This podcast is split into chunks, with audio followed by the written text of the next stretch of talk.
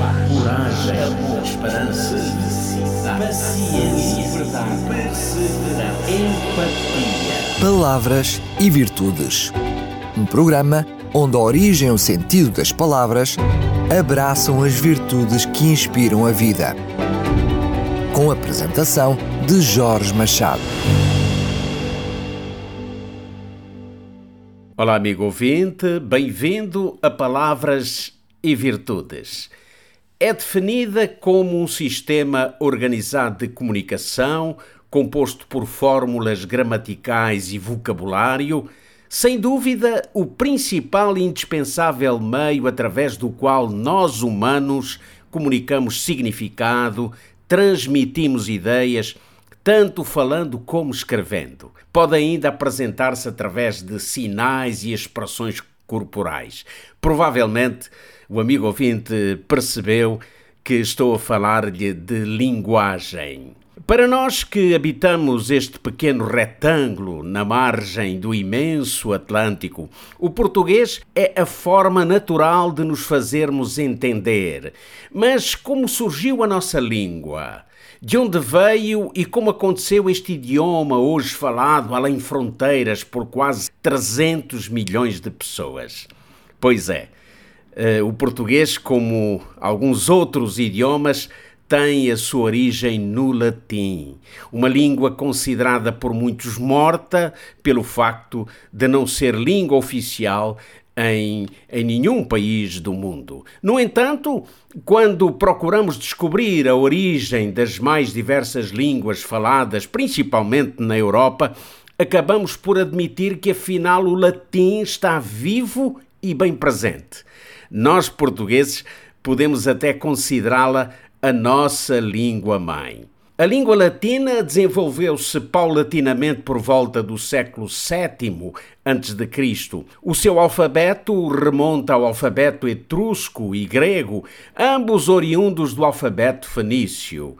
Originou-se em pleno Império Romano, na região do Lácio, e dele surgiram as denominadas línguas românicas, das quais o nosso português também faz parte. Como reza a história, os romanos conquistaram o mundo, ou pelo menos uma boa parte do mundo, e dessa forma o latim foi espalhando-se e misturando-se com outros modos linguísticos. Segundo o Ethnologue, uma publicação que referencia as várias origens linguísticas, existem no mundo quase 7 mil idiomas, mas apenas oito são oriundos do latim. O italiano, o francês, o espanhol, o catalão, o galego, o português, o provençal, que é falado nas comunidades rurais do sul da França por cerca de 1 milhão e 500 mil pessoas, e por fim, o romeno. Podemos incluir nesta lista ainda a língua sarda, falada na Sardanha, na Itália, e que alguns estudiosos afirmam ser a mais parecida com o genuíno latim. Bom, na verdade, o latim está longe de ser uma língua, uma língua morta para nós portugueses, pois quando falamos, mesmo sem darmos conta, usamos um sem número de expressões provenientes do latim. Um exercício interessante é o estudo etimológico das palavras usuais em português. Quase todas nos reportam a raízes puramente latinas. Há mesmo expressões em latim que se tornaram vulgares na forma como comunicamos no nosso dia a dia.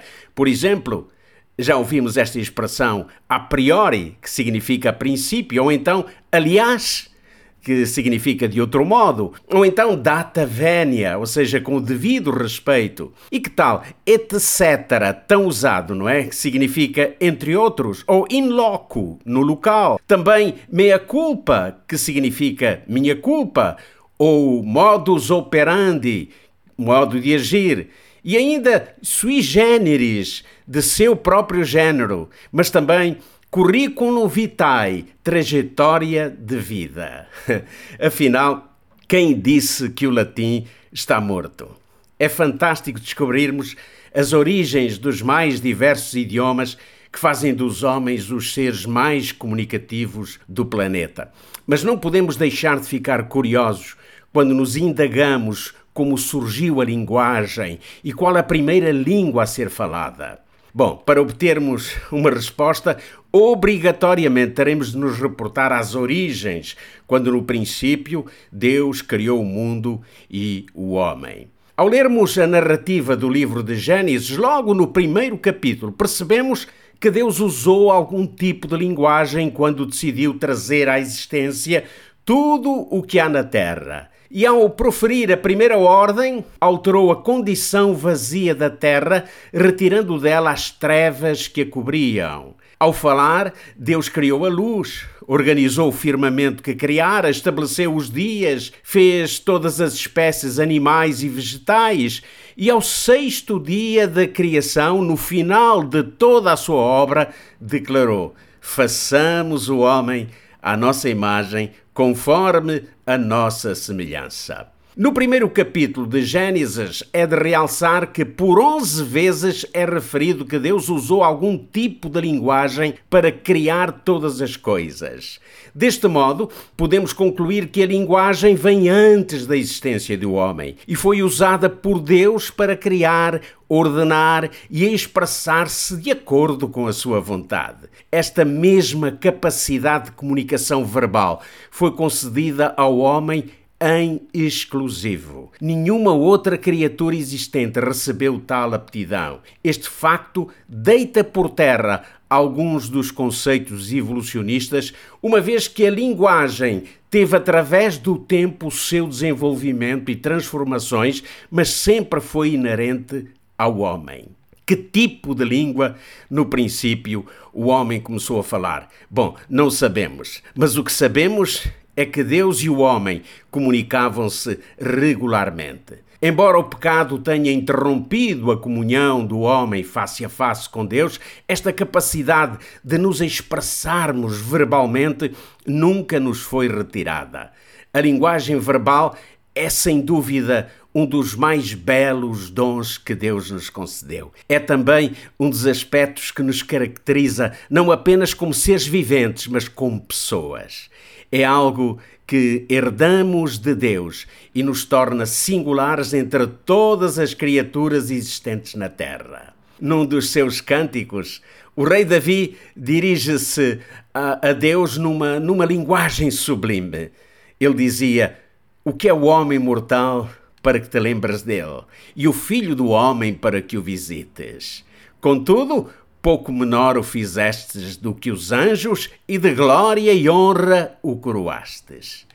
Assim foi o homem ao sair das mãos do Criador, quase perfeito, ou completamente perfeito na sua esfera humana, imensamente distante da grandiosidade e da imensurável glória divina. Um pouco menor do que os anjos, mas coroado com glória e honra de Deus. Embora separados por consequência do pecado, podemos com ele falar usando a nossa própria linguagem, também ela, como nós, imperfeita, mas perfeitamente compreendida por um Deus que nos ouve com interesse e nos responde com seu incomensurável amor. E é o ponto final nesta edição de Palavras e Virtudes. Conto consigo para o próximo programa. Até lá, o meu sincero abraço de amizade. Coragem, esperança, paciência, verdade, perseverança, empatia. Palavras e Virtudes. Um programa onde a origem e o sentido das palavras abraçam as virtudes que inspiram a vida. Com a apresentação de Jorge Machado.